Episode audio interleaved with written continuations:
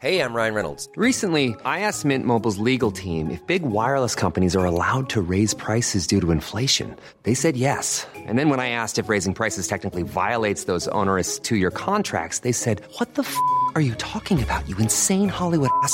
So to recap, we're cutting the price of Mint Unlimited from $30 a month to just $15 a month. Give it a try at mintmobile.com slash switch. $45 up front for three months plus taxes and fees. Promo rate for new customers for limited time. Unlimited more than 40 gigabytes per month. Slows. Full terms at mintmobile.com.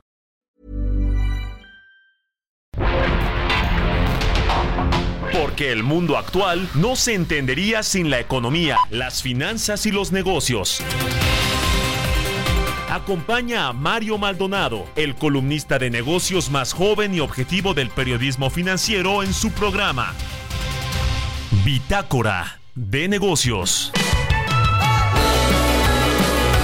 6 de la mañana con 4 minutos, 6 de la mañana con 4, ya casi con 5. Muy bienvenidos sean todos ustedes a este espacio, es Bitácora de Negocios. A nombre de Mario Maldonado, titular de este noticiario, le damos la bienvenida. Mi nombre es Jesús Espinosa y lo invito a que se quede con nosotros de aquí y hasta las 6 de la mañana con 55 minutos. Le tenemos toda la información de las finanzas, la economía y los negocios en este lunes, primero de enero del 2024. Ya Estamos en pleno 2024. Lo acabamos de recibir y gracias por acompañarnos en esta mañana. Estamos transmitiendo completamente en vivo desde la Torre Carrachi aquí en el 98.5 de FM en la Ciudad de México y también nos escuchamos en otras eh, partes de la República Mexicana, por supuesto, y a través de la página de internet.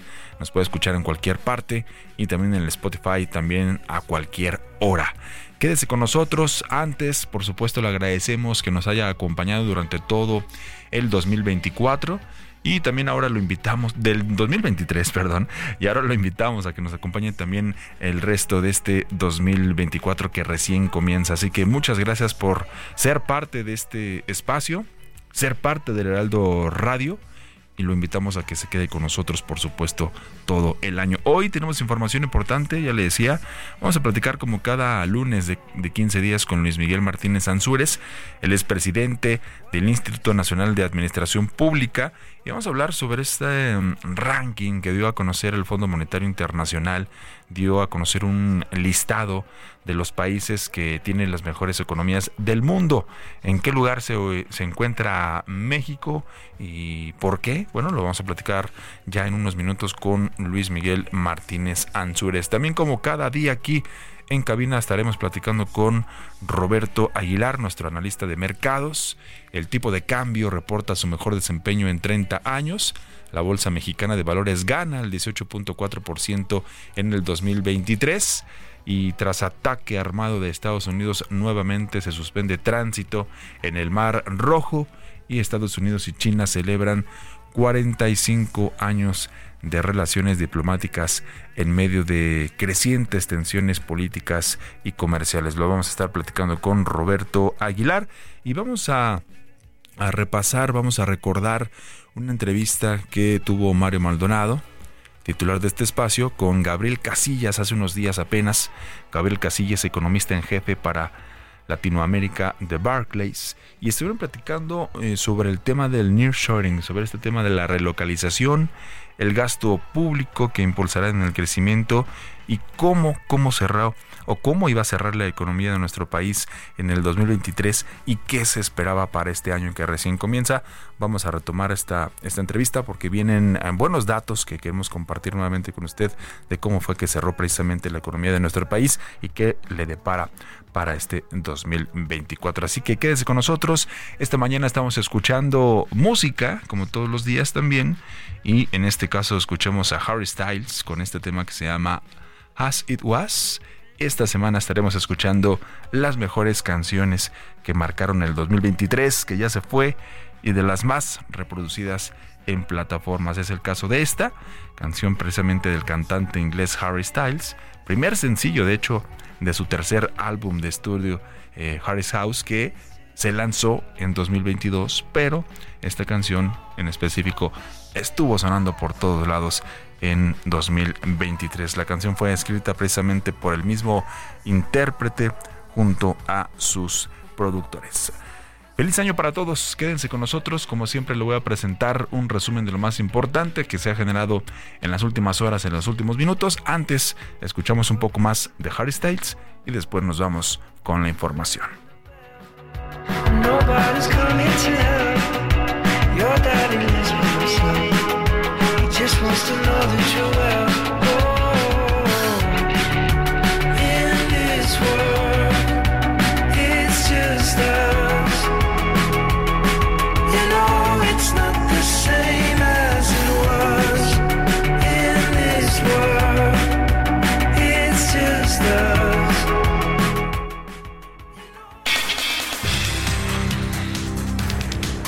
El presidente Andrés Manuel López Obrador inauguró el viernes la mega farmacia del bienestar en Huehuetoca, Estado de México, en compañía de funcionarios del gobierno federal y de la gobernadora de la entidad mexiquense Delfina Gómez. El jefe del Ejecutivo se dijo contento por lograr que el país tenga una farmacia grande para la distribución de todas las medicinas que son requeridas por el sector de la salud en el país.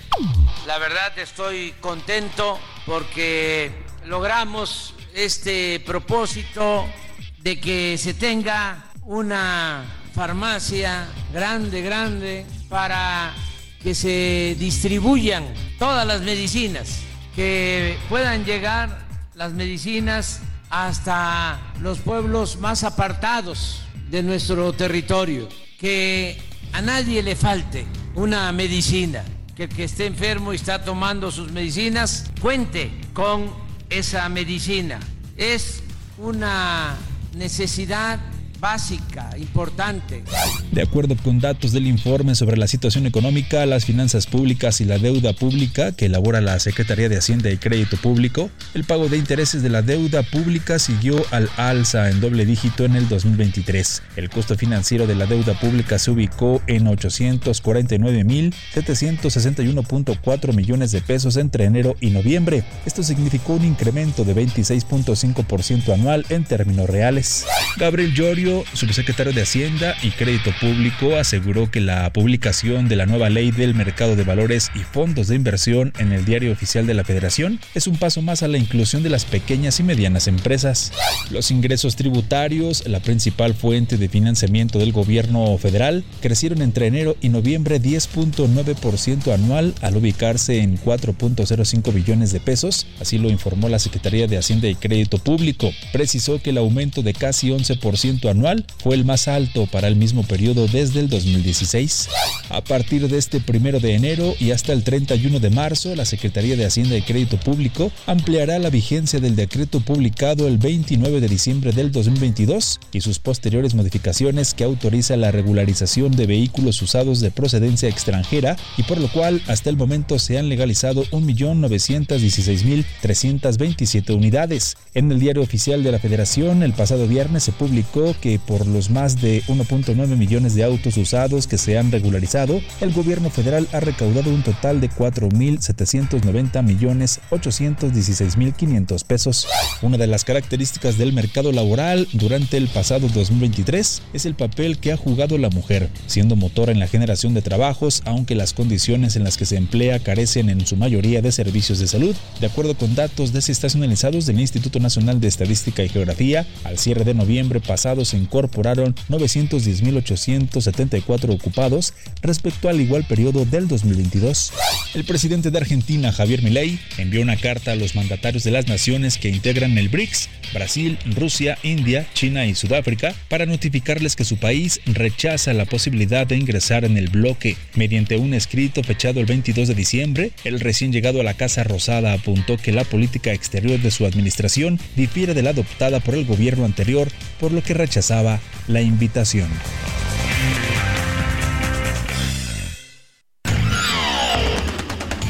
Mario Maldonado en Bitácora de Negocios.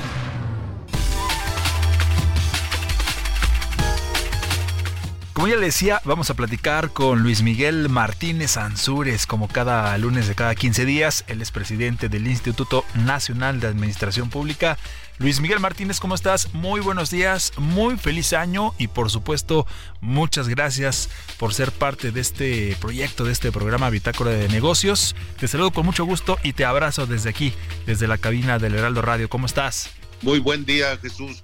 Le deseamos a todo, a ti y a toda tu audiencia un feliz año. Muchas gracias, Luis Miguel. Y para hablar de la economía de México, que México eh, escribes que es la, doce, la doceava economía más eh, fuerte del mundo. Terminó el 2023, estamos iniciando este 2024. ¿Y qué es lo que nos puedes comentar acerca de este ranking o de esta posición que se le da a la economía de México? Sí, Jesús, efectivamente, en la semana pasada el Fondo Monetario Internacional publicó la lista eh, estimada de las economías mundiales y coloca a México en el doceavo lugar. ¿Cuál es la importancia de esto? Bueno, que pasamos de la 16 a la doceava. Es, brincamos cuatro lugares de una economía de 1.8 billones de dólares con el año pasado que teníamos una economía de 1.4 billones de dólares. Es decir, hay un crecimiento estimado por el Fondo Monetario Internacional del 30% comparado con el año anterior. Sí. Además, estamos, lo relevante esto es que estamos por encima, esto lo encomillo yo, de varias naciones de primer mundo y gran crecimiento. ¿A cuáles nos referimos? A las que alaban normalmente los periódicos financieros como Corea del Sur, Australia, España, Indonesia, Turquía, Países Bajos, Arabia Saudita y Suiza. Por mencionar algunos de los que estamos por encima de ellos y somos la segunda economía de América Latina, solo eh, después de Brasil, que subió al noveno lugar y eso es importante. Aunque Brasil solo creció de 1.9 del año anterior a 2.13 este año. O sea, tuvimos un crecimiento superior nosotros en porcentaje. Sí. Oye Luis Miguel, y con estos, con estos números, con esta comparación que haces o, que se hacen del Fondo Monetario Internacional con estas potencias también a nivel mundial y que en Latinoamérica pues se coloca o la colocan en la segunda posición, pues estos resultados, ¿qué es lo que viene a demostrar de la economía mexicana, sobre todo después de, de lo por, por, donde pasaron todas las economías del mundo, ¿no? Y, y todos en general pasamos con esta pandemia de COVID-19, estos resultados, ¿qué, ¿qué es lo que demuestran de esta economía mexicana? Bueno, primero que logramos una paulatina recuperación de la pandemia. Recuerden que en la pandemia hubo un decrecimiento del 8%. Entonces, eh, es decir, esto, esto se ha logrado poco a poco. Creo que llevamos el camino correcto en asuntos económicos. Sí. ¿Esto a qué se refiere? A las medidas de, de autocontrol y disciplina monetaria y financiera y el, al interior el gasto público al incentivar eh, lo, el gasto en los sectores más vulnerables, el poder de compra, estimular el mercado interno y el equilibrio en las regiones nacionales. Hacer un equilibrio nos da un crecimiento más sostenible. Eh, es decir, por primera vez, darte un dato, por primera vez el sureste en la historia de México va a crecer más que el norte. ¿Esto qué nos demuestra? Que, no es un efecto coyuntural, sino estructural. Y esto atrayendo inversión directa eh, extranjera a gran escala. Lo que hay que cuidar mucho es que hay que aprovechar este momento. Este momento no tiene más que un nombre, neochoring. Es decir, pero hay que aprovecharlo. La relocalización de empresas del sector estratégico y productivo en la cadena de suministros internacionales. El tren interoceánico es fundamental para esto porque va a tener nueve polos o, zonas de desarrollo industrial ahí.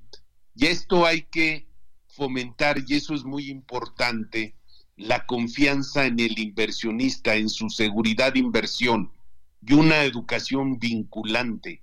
El gobierno también debe crear más infraestructura urbana, esto es en comunicación terrestre, marítima, aérea. Debemos tener para hacer llegar más fluidos los productos. Acuérdate que la competencia es, es terrible a nivel internacional. Y yo agregaría algunos asuntos ahí que no sé si nos dé tiempo de, de hablarlo, pero sobre todo la transferencia de tecnología. apropiación del conocimiento tecnológico de primer nivel en la planta laboral nacional, no solo ofrecer mano de obra barata, sino capacitada, como ya lo tenemos en el sector automotriz, ser competitivos a nivel regional e internacional, y regional me refiero a Brasil, e internacional, bueno, pues con nuestros principales socios, como es Canadá o Estados Unidos. México ya estuvo entre las primeras economías allá antes de la crisis del 2008, que fue cuando se le pidió a México estar en el BRICS, pero por nuestros acuerdos comerciales y nuestro principal socio no no no entramos en esa en esa competitividad. no sé si podemos decir, pero el nearshoring es fundamental y es determinante. Yo espero que este año electoral no lo echen a perder ese crecimiento con el excesivo endeudamiento que se va a hacer con la compra de conciencias electorales. Mira, un ejemplo es Tesla del New Shoring. Es decir, un ejemplo representativo. No es determinante, es representativo para crear una conciencia, pero hay otros factores. La inversión extranjera directa está al nivel de 35 mil millones de dólares. Hay otro que no es, no es eh, algo que deba presumir el gobierno como un logro, pero las remesas están en 64 mil millones de dólares. Esto es más de un 9% del año anterior han crecido, Jesús. ¿Por qué? Porque ya no compras lo mismo con el dólar que te mandan. La recuperación salarial, lo que te hablaba hace rato, el fortalecimiento del mercado interior, el mercado interno de nuestra economía, el control de la inflación, estabilidad de precios. Y hay algo también fundamental, la el fortalecimiento del peso en un 14% con referencia al dólar. Estamos a niveles del 2016, pero esto tiene lados positivos y negativos, porque esto te representa menos IVA, te representa dejar de ser más competitivo con Estados Unidos también, porque tu competitividad también se ve mermada. Entonces, hay que ser muy cuidadosos en el manejo de esta información, Jesús.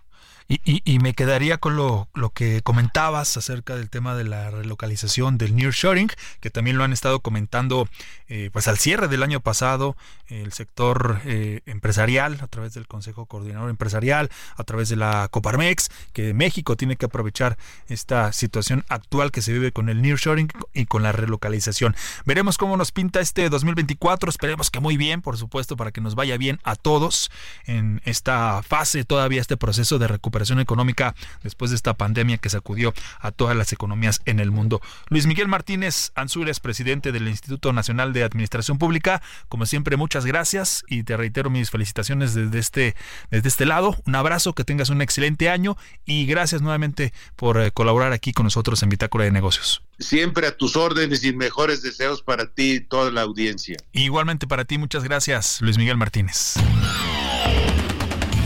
Mario Maldonado en Bitácora de Negocios.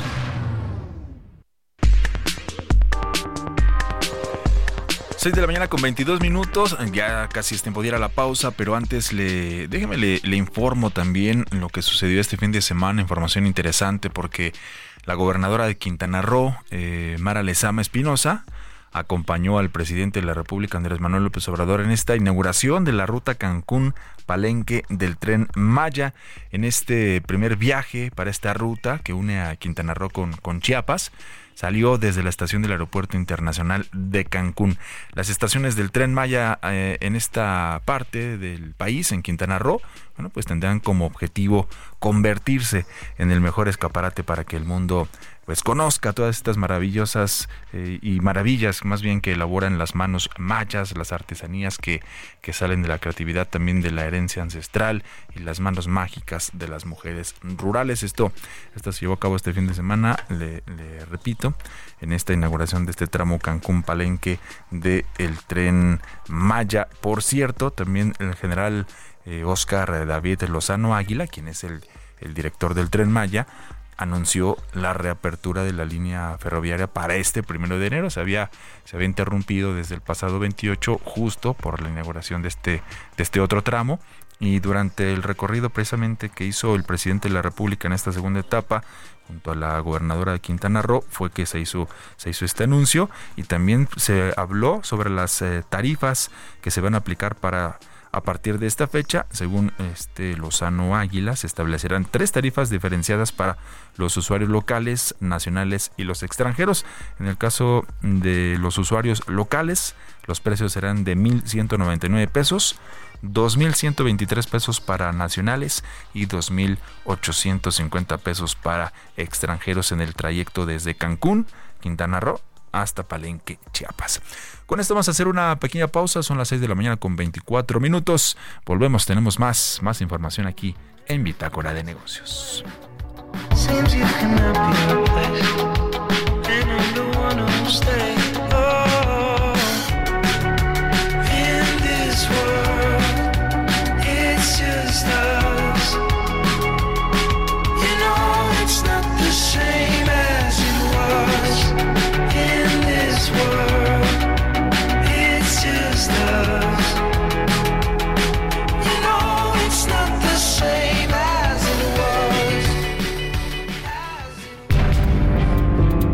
Momento continuamos con la información más relevante del mundo financiero en Bitácora de Negocios con Mario Maldonado. Regresamos.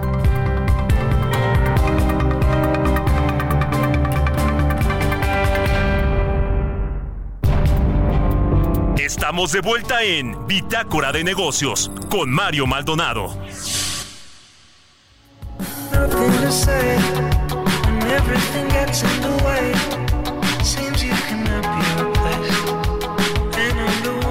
stay.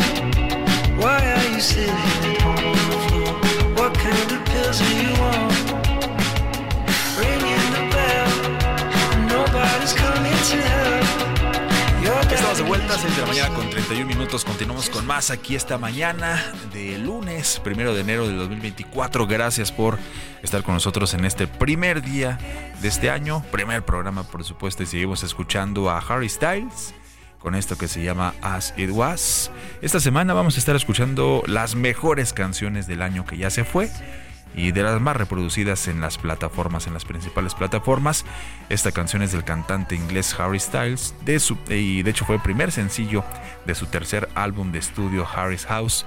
Eh, publicado, le decía, en el 2022, a finales del 2022, pero esta canción estuvo sonando por todas partes eh, eh, en la música. Y bueno, también esta canción fue escrita por el mismo intérprete junto a sus productores. Así que vamos a escuchar un poquito más y nos vamos con la información.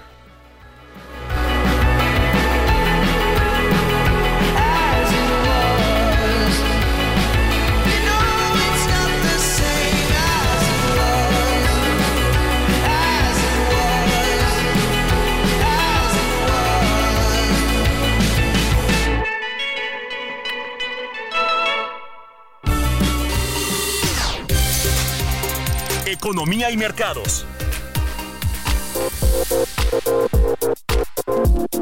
Y hasta aquí con nosotros, como todos los días, Roberto Aguilar. ¿Cómo estás, mi estimado Roberto? Feliz año. ¿Cómo te fue anoche? ¿Cómo la pasaste? ¿Cómo estás, Jesús? Me da mucho gusto saludarte a ti y a todos nuestros amigos en este 2024 que recién comienza. Muchas felicidades, que se cumplan todos sus propósitos. Oye, ¿qué, qué contaminación hay en la Ciudad de México? Ah, bueno,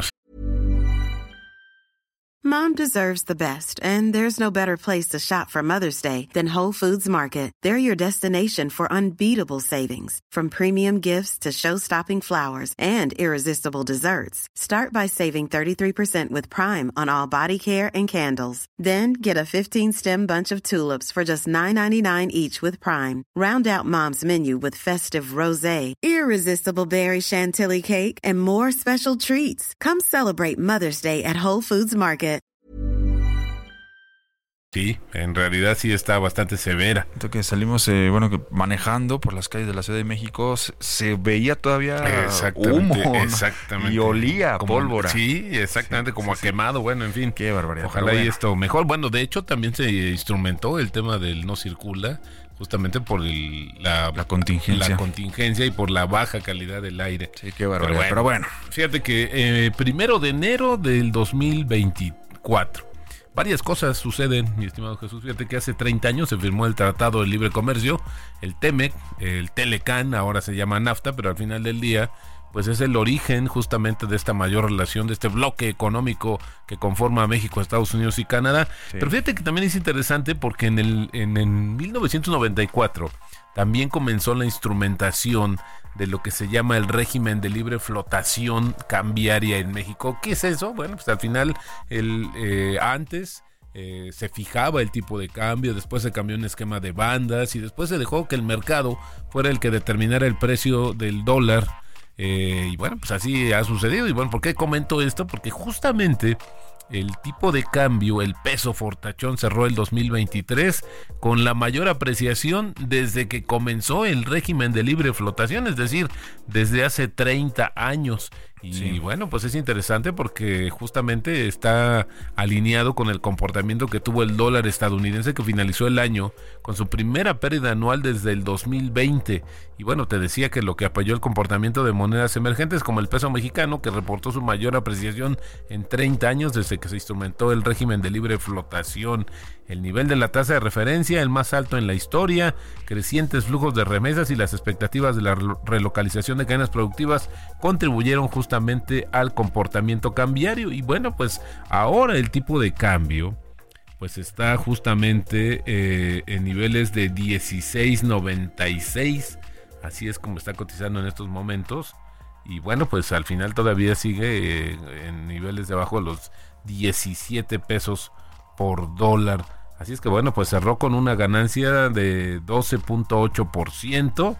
Te decía que sí, eh, se apuntaba y en los dos últimos meses, en el último trimestre, más bien fue cuando se aceleró esta apreciación. También en línea con los principales mercados bursátiles del mundo, la Bolsa Mexicana de Valores acumuló en 2023 una ganancia de 18.4% y revirtió las pérdidas de 9% del, del 2022, marcando también varios niveles históricos intradía. La acción que más ganó en el año con 131% fue el Grupo Carso de Carlos Slim Elú, favorecida por la mayor participación en obras y, y contratos de la administración actual, que bueno, pues favorecen también a sus subsidiarias y le siguió la aseguradora Qualitas con una apreciación de 9 de 99%.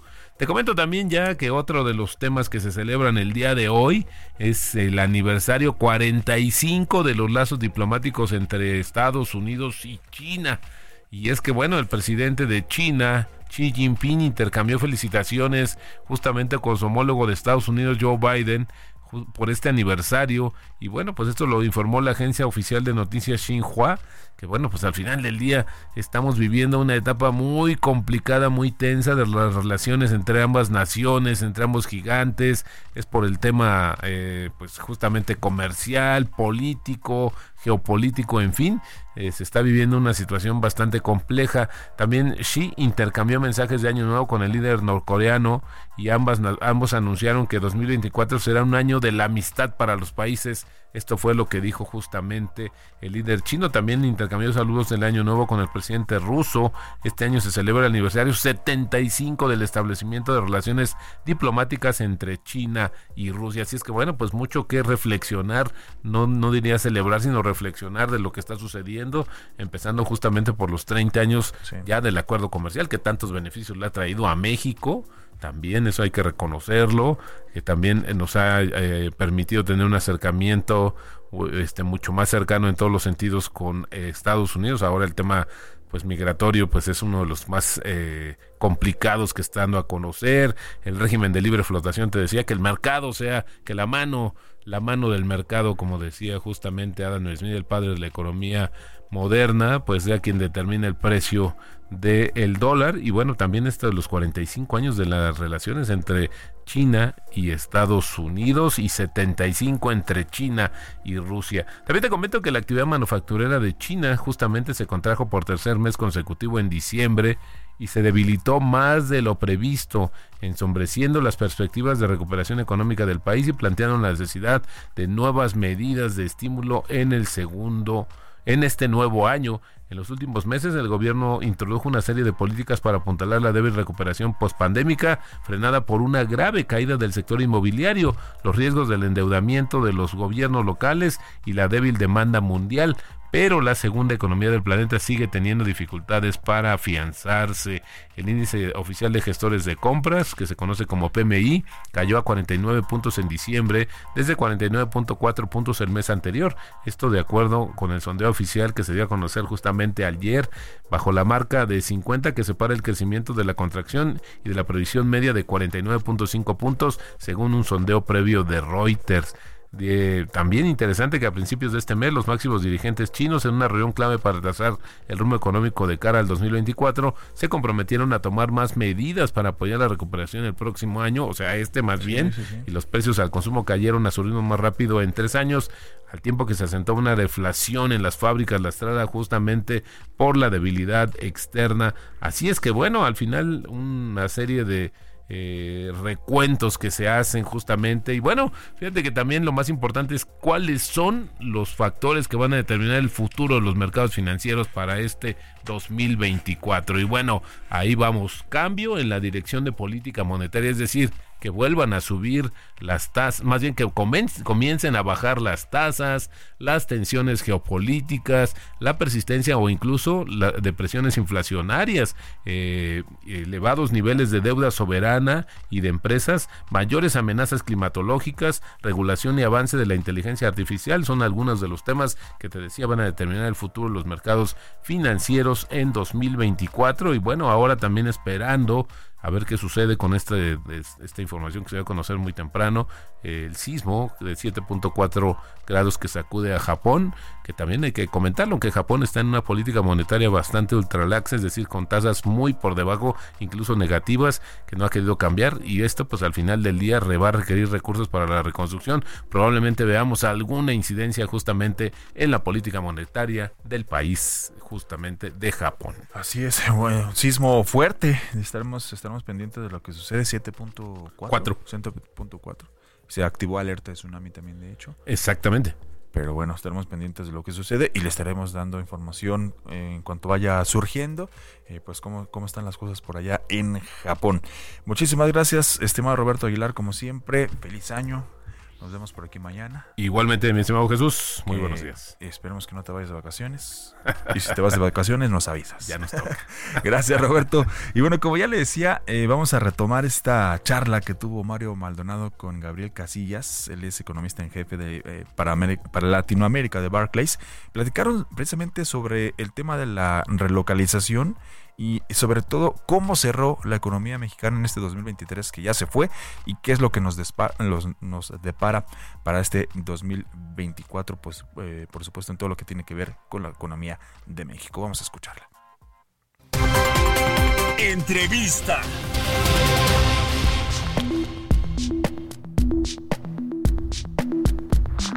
Y bien, vamos a platicar con Gabriel Casillas, él es economista en jefe para Latinoamérica de Barclays. ¿Cómo estás, mi querido Gabriel? Buenos días.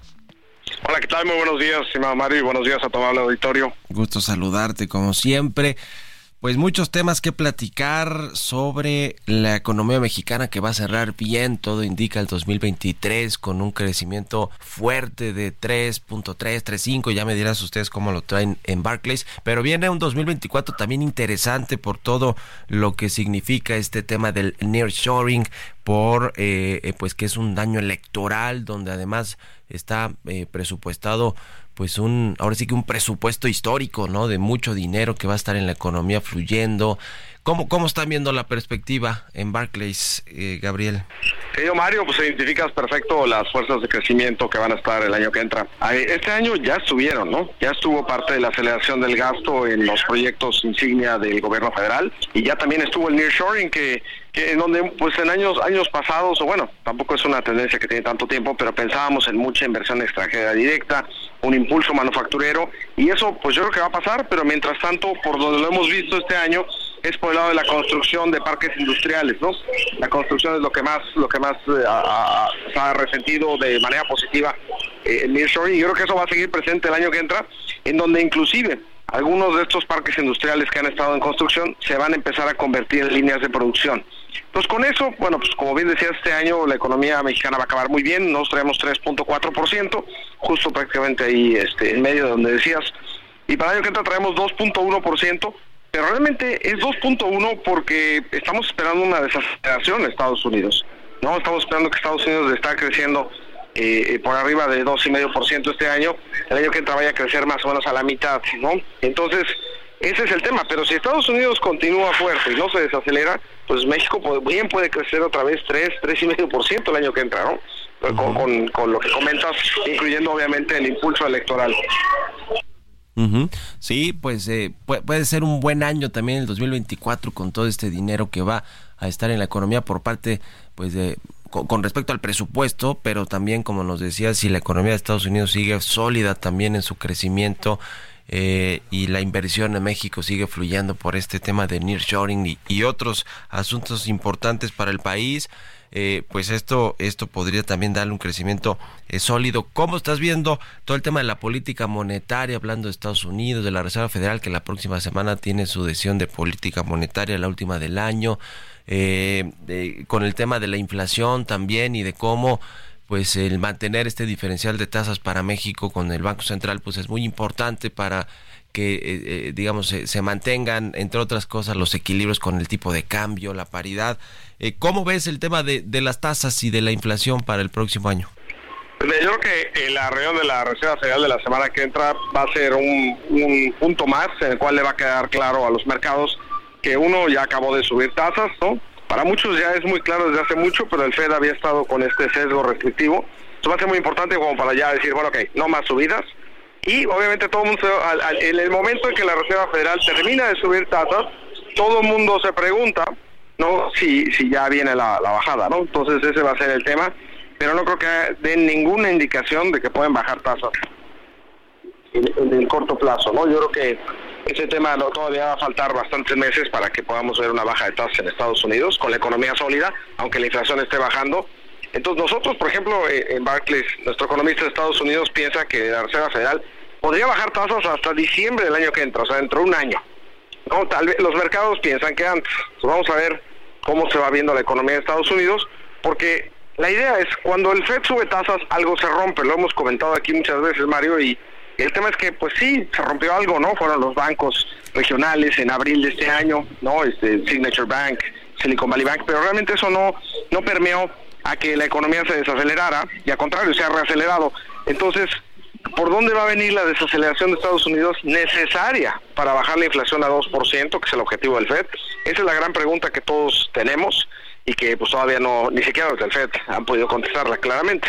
En el caso de México, yo creo que algo bien importante es que independientemente si el FED eh, baja a, este, a mediados de año, a finales del año, pues ya sabemos que México empezó su ciclo de alzas mucho antes que el FED. Empezó en junio de 2021, cuando el FED empezó en marzo del 22. Entonces, en ese sentido, si la inflación continúa su camino a la baja, que ha sido el caso, sobre todo en la subyacente, pues México puede empezar a bajar la tasa tan pronto como este febrero o marzo, ¿no? Eso es lo que han indicado ahora eh, este, las comunicaciones, los miembros de la Junta de Gobierno, que también tienen su reunión la semana que entra, ¿no?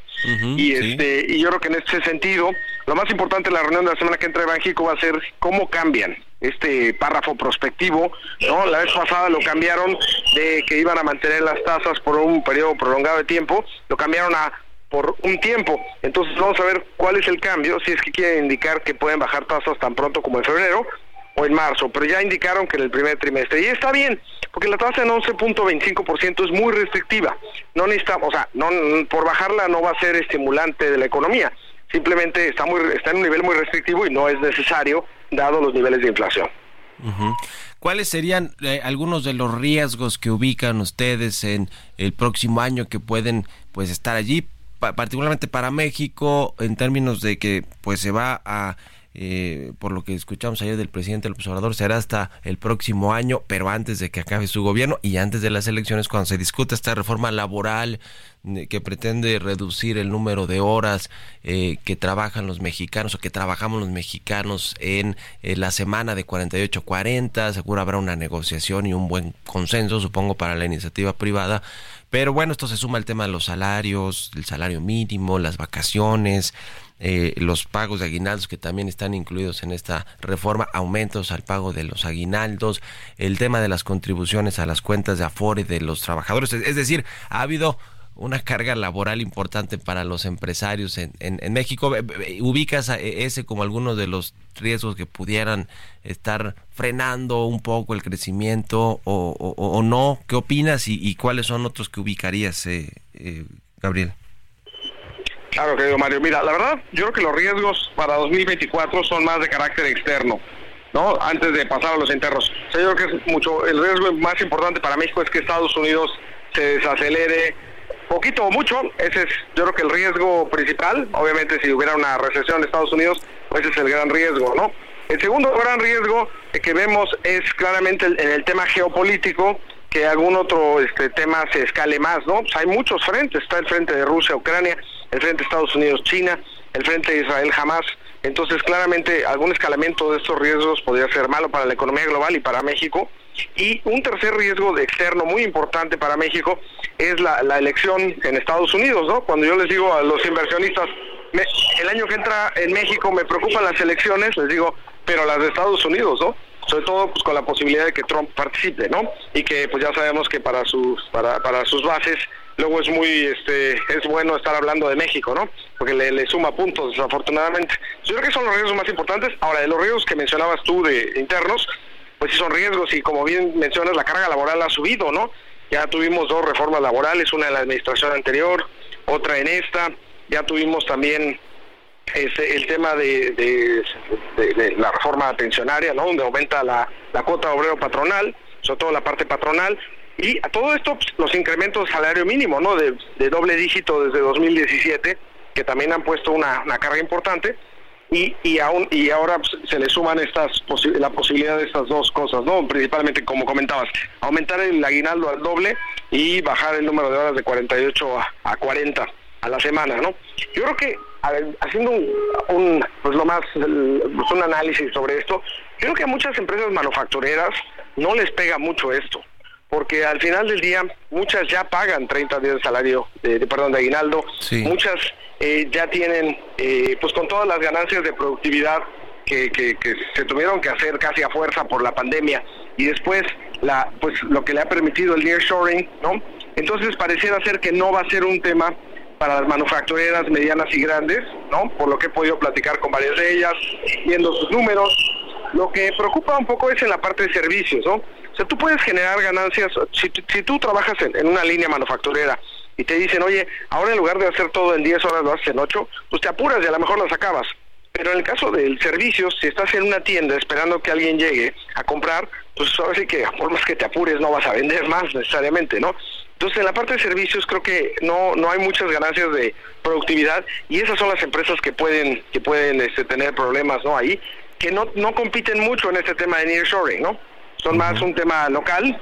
Y lo importante también es que aquí lo que puede lograr es algo al revés de lo que se quiere, porque en el sector servicios hay empresas muy grandes que tienen mucho poder, eh, este, porque son, muy grandes, ¿no? Entonces a lo mejor ellos es fácil absorber estos mayores costos laborales y para las pequeñas y chicas no. Entonces podrías hacer que concentres más la industria eh, eh de comercio y otras más, en lugar de lograr una mejor condición para los trabajadores. Entonces, por eso yo creo que sí es importante que se defina bien cómo se quiere hacer esto, ¿no? Ya. Por último, te pregunto brevemente, Gabriel, sobre la visita de Janet Yellen a México, la secretaria del Tesoro de Estados Unidos. ¿Cómo ves el tema? Yo creo que el, pues, el, tema principal es el fentanilo, ¿no? Es curioso porque es la secretaria del Tesoro, ¿no? No es la secretaria de Gobierno, eh, pero pues es un tema que, que muchas veces se ataca por el lado eh, financiero, ¿no?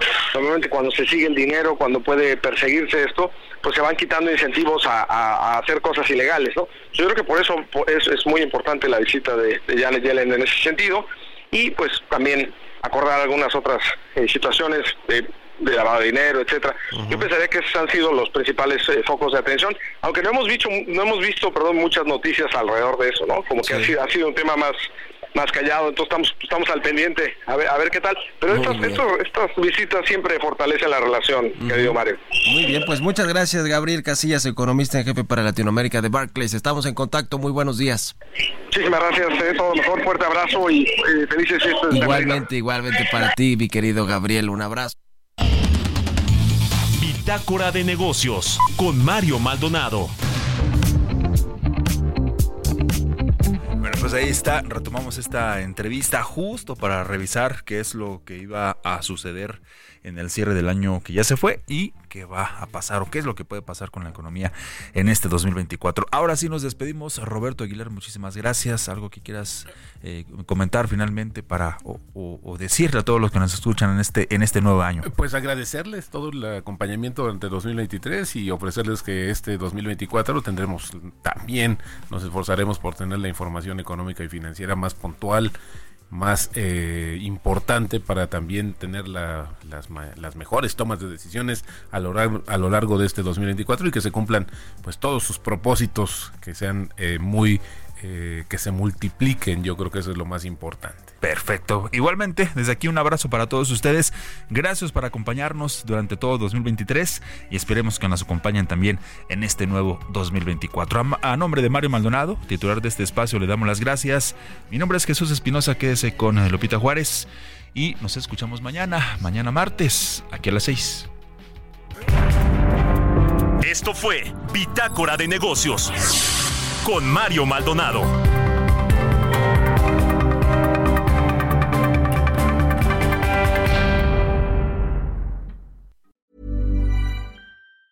Mom deserves the best, and there's no better place to shop for Mother's Day than Whole Foods Market. They're your destination for unbeatable savings, from premium gifts to show-stopping flowers and irresistible desserts. Start by saving 33% with Prime on all body care and candles. Then get a 15-stem bunch of tulips for just $9.99 each with Prime. Round out Mom's menu with festive rosé, irresistible berry chantilly cake, and more special treats. Come celebrate Mother's Day at Whole Foods Market.